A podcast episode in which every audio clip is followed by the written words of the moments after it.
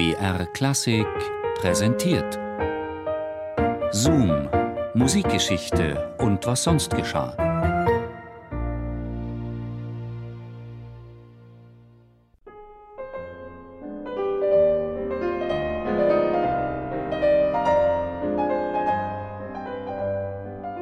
Zwischen all den Masken wäre er eigentlich fast nicht aufgefallen. Der Mann im geblümten Schlafrock und in Hausschuhen. Der Mann mit dem leeren Blick am Rosenmontag in Düsseldorf am Rhein. Er stolpert durch den Regen, immer weiter, bis zur großen Brücke. Hier fällt er dann aber doch auf, weil er das Passiergeld nicht bezahlen kann. Anstelle von Geld gibt er den Brückenwärtern sein seidenes Taschentuch als Pfand.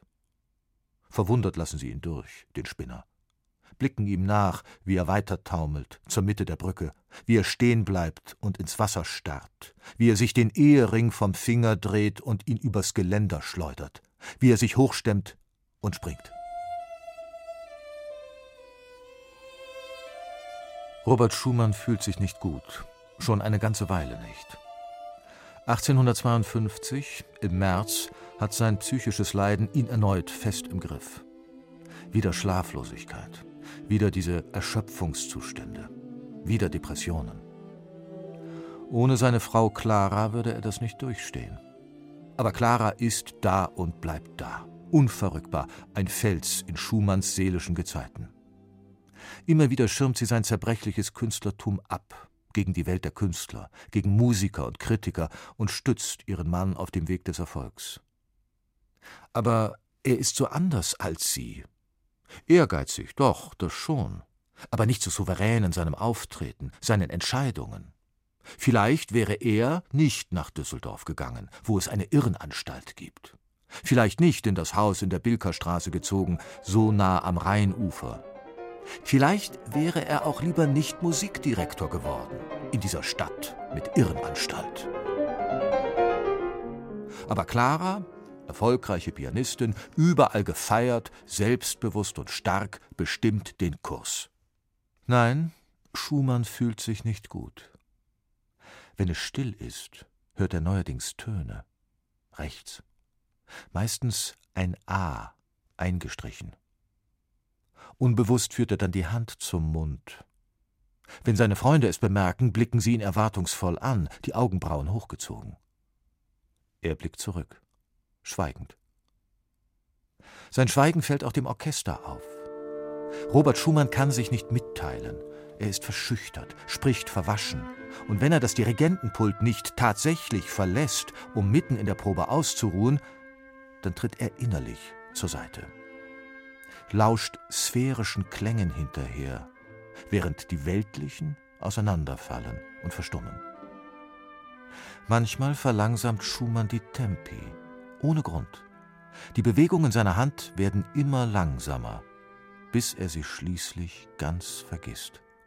Bis er alles vergisst. Auch sich selbst. Trotzdem, Robert Schumann kennt auch das Licht. Er komponiert und schreibt, wird achtmal Vater und lernt 1853 Johannes Brahms kennen. Zusammen mit ihm und dem Geigenvirtuosen Josef Joachim erlebt er Stunden reinen Glücks und tiefster Verbundenheit.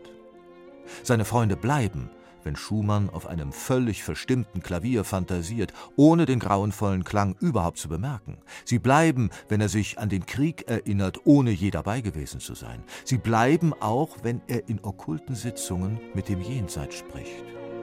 Johannes Brahms und Josef Joachim, zwei Freunde, die Robert Schumann bis an sein Lebensende begleiten und in deren Gegenwart der Kranke bisweilen zu sprühender Heiterkeit aufblüht. Er musiziert und lacht und manchmal, wenn der Übermut am größten ist, wird er sogar zum Stimmenimitator.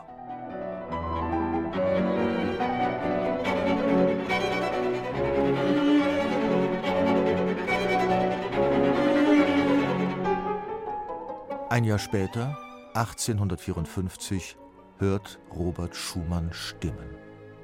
Engelsstimmen. Sie singen ihm vor. Nie gekannter Wohlklang. Apathisch liegt er in seinem Bett und lässt es geschehen.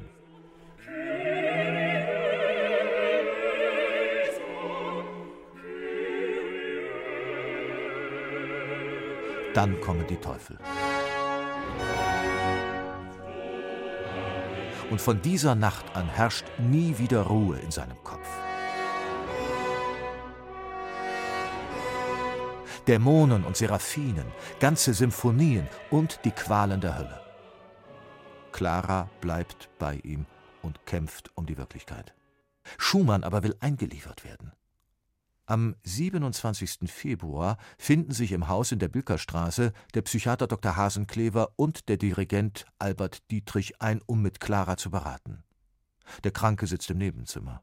Seine zwölfjährige Tochter Marie wacht über ihn, bis er den geblümten Morgenmantel etwas enger um sich rafft, in die Pantoffeln schlüpft und kurz hinausgeht.